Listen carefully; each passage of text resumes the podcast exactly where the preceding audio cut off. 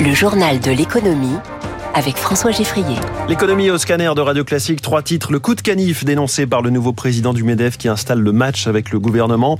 Une taxe d'habitation sur les résidences secondaires qui va augmenter potentiellement dans 2000 communes de moins de 50 000 habitants. Et puis un vrai coup de froid diplomatique mais aussi économique entre Pékin et Tokyo depuis que le Japon a commencé à rejeter en mer les eaux de Fukushima.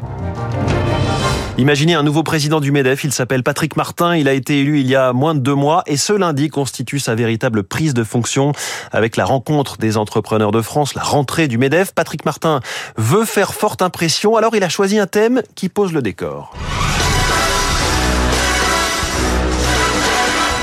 Et oui, car le thème de cette rentrée du MEDEF, le voici. Demain ne meurt jamais. Le titre du James Bond de 1997, c'est Pierce Brosnan qui était à l'affiche. Alors le casting ne sera pas vraiment le même tout à l'heure à l'hippodrome de Longchamp, mais il y aura un peu de bagarre dans l'air. Pour preuve, cette interview au Figaro ce matin du patron des patrons. Il parle d'un coup de canif au sujet de l'étalement des baisses d'impôts de production et clame que l'incertitude fiscale est l'ennemi des entreprises. Bonjour Céline Cajoulis. Bonjour François, bonjour à tous. Alors pourquoi ce thème Demain ne meurt jamais? Eh bien, c'est un message d'espoir pour inciter les chefs d'entreprise dont le moral est au plus bas depuis 8 ans à ne pas craindre des lendemains moroses, car l'annonce de Bruno Le Maire la semaine dernière du report de la suppression totale des impôts de production dès 2024 pour une suppression progressive d'ici à 2027 ne rassure pas, surtout ceux qui avaient déjà anticipé cette disparition. C'est aussi un mauvais signal pour la compétitivité. Alors le gouvernement cherche à rassurer, au moins sur son état d'esprit. Ce n'est pas la fin de la politique de l'offre, a dit le ministre de l'économie et des finances. D'ailleurs, tout à l'heure, les chefs d'entreprise auront le droit à une séquence inédite avec un message vidéo du président de la République qui rappellera sans doute à quel point l'économie française a besoin des entreprises et un discours d'Elisabeth Borne. Enfin, demain, ce sera au tour de Bruno Le Maire de tenir une conversation. C'est l'expression utilisée pour faire passer quelques messages supplémentaires. Il sera aussi accompagné d'une poignée de ministres. Du côté des intervenants, il y a une longue liste de chefs d'entreprise, dont deux poids lourds de l'énergie, Luc Raymond, le PDG d'EDF, dont c'est la première participation, et Patrick Pouyannet, le PDG de Total, un habitué de la REF, pour qui, compte tenu du contexte, la sécurité a été renforcée. La sécurité renforcée, euh, juste pour l'avenue de Patrick Pouyanné, les infos signées Céline Cajoulis. Merci beaucoup. Dans le Figaro, euh, Patrick Martin le dit, il veut euh, s'entendre avec les syndicats de salariés, au moins sur un diagnostic conciliant croissance et climat. Les syndicats de salariés qui se réunissaient vendredi et qui décident déjà d'une mobilisation. Ce sera le 13 octobre, mobilisation au niveau européen, notamment pour les salaires, mais aussi pour l'égalité entre les femmes et les hommes.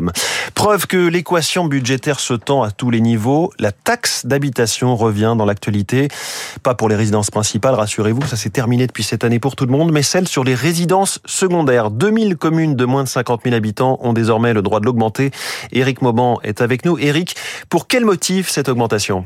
Eh bien, il s'agit d'inciter les propriétaires de logements vacants à les remettre sur le marché. Dans certaines communes, il est impossible de trouver une location ou alors les biens mis en vente sont à des niveaux de prix euh, prohibitifs. Le gouvernement entend ainsi réduire le nombre de zones dites tendues. Jusqu'à maintenant, seules les communes situées dans une zone d'urbanisation continue de plus de 50 000 habitants étaient concernées. Désormais, eh bien, 2200 plus petites communes sont ajoutées à la liste. Le décret publié samedi prévoit deux mesures. La mise en place de manière automatique d'une taxe sur les logements vacants pour chacune des communes.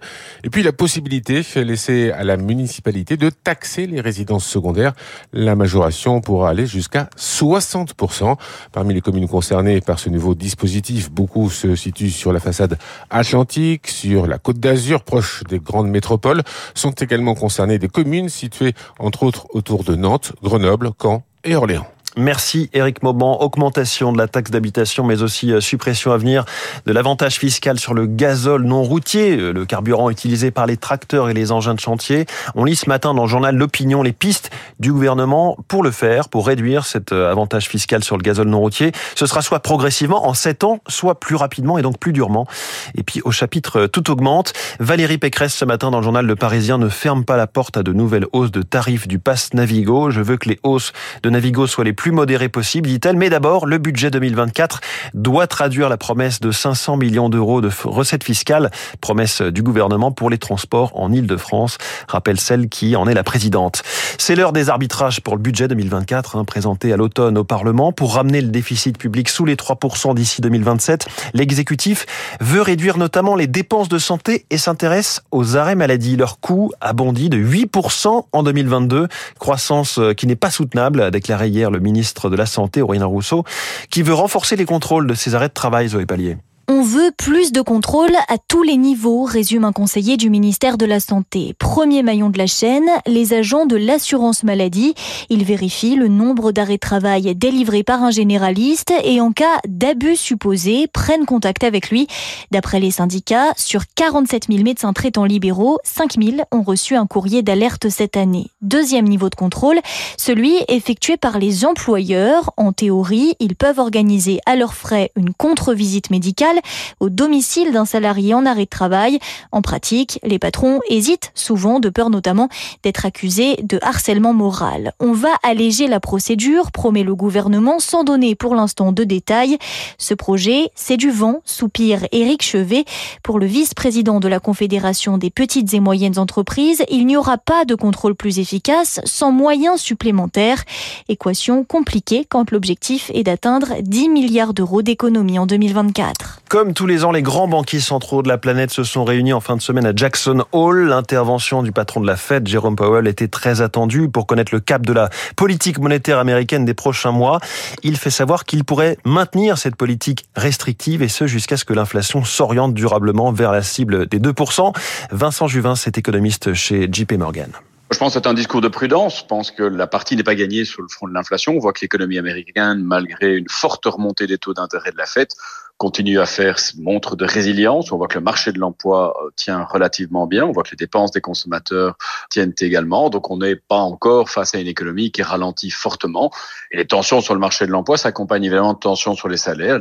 C'est toujours évidemment un niveau de progression qui entretient une inflation à un niveau élevé. Donc, prudence au niveau de la Fed dans ce contexte-là, même si une partie du travail a déjà été réalisée. Et les marchés financiers ce matin euh, réagissent en, hausse en Asie. Shanghai plus 2,3%, euh, Pékin a envoyé des stimulus hein, euh, en fin de semaine dernière. À Hong Kong, le Hang Seng progresse de 1,74%. On note à Hong Kong que l'action d'Evergrande a repris son cours ce matin. Evergrande, ce promoteur immobilier surendetté, l'action plonge de 78% ce matin. À l'heure de la transition écologique, les subventions accordées aux énergies fossiles ne cessent d'augmenter. Selon le dernier rapport, elles ont atteint l'an dernier dans le monde près de 1300 milliards de dollars. C'est le triple de 2020. Est-ce une situation durable? Didier Julien est directeur général de Commodities and Resources.